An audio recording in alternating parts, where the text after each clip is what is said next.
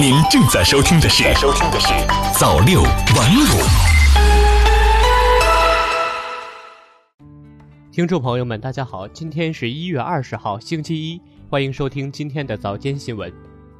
下面请听国内方面的消息。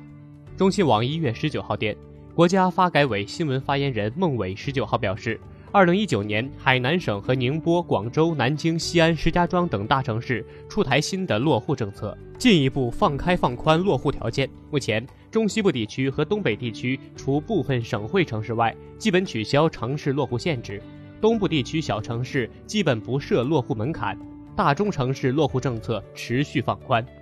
北京日报一月十九号讯，第二批国家组织药品集中采购工作已于近日开展。试点办联采办负责人表示，与联盟地区2018年最低采购价相比，拟中选价平均降幅百分之三十五，最高降幅达百分之九十三。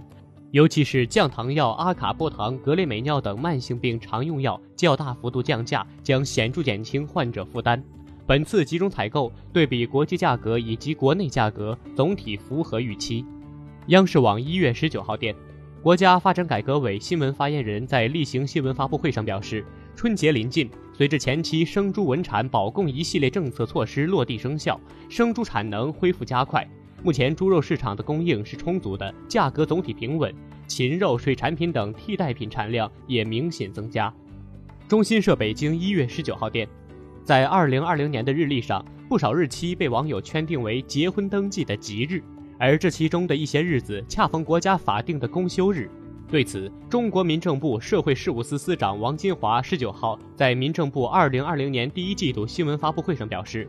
婚姻幸福与否与登记日期是否吉祥无关，希望公众和结婚登记申请人理性对待，不要扎堆在一些特殊日期里。中新网一月十九号电，国家发改委、生态环境部印发关于进一步加强塑料污染治理的意见，意见提出。到二零二零年底，直辖市、省会城市、计划单列市城市建成区的商场、超市、药店、书店等场所，以及餐饮打包外卖服务和各类展会活动，禁用不可降解塑料袋。全国范围餐饮行业禁用不可降解一次性塑料吸管。意见要求，在餐饮外卖领域推广使用符合性能和食品安全要求的秸秆覆膜餐盒等生物基产品，可降解塑料袋等替代产品。代替不可降解塑料袋。新华网北京一月十九号电，近日，二零二零北京新高考方案出炉。二零二零年高考时间共计四天，六月七号到八号统一高考。考试科目为语文、数学、外语三门科目，每科满分一百五十分。六月九号到十号高中学业水平等级性考试，考试科目为思想政治、历史、地理、物理、化学、生物六门，考生自主选择三门。下面请听国际方面的消息。中新网一月十九号电，据俄罗斯卫星网十八号报道，日前辞去俄罗斯总理职务的梅德韦杰夫表示，他不认为政府辞职有什么特别的，需平静对待这件事情。梅德韦杰夫还说，组建政府期间，总统和总理一直讨论的问题不仅是任命内阁成员，也讨论未来可能的辞职。新华网一月十九号电，澳大利亚东部十七号迎来雷暴天气和强降雨。林火火势减弱，部分农田旱情得到缓解。消防部门说，大雨虽然无法浇灭所有大火，但大大有助于遏制火势继续蔓延。新华社科威特城一月十八号电，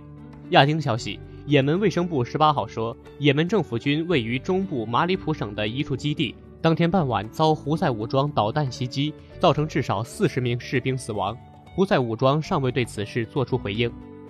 中新网一月十九号电。据欧联社报道，根据欧洲议会的一项立法草案，欧盟正在考虑在未来五年内禁止公共场所使用人脸识别技术。通过该项立法，防止该人脸识别技术被不当使用，侵犯个人的隐私权利，以便找到解决办法和规范该技术的使用行为。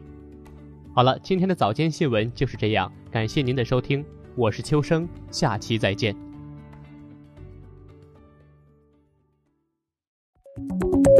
六晚五，新华媒体创意工厂诚意出品。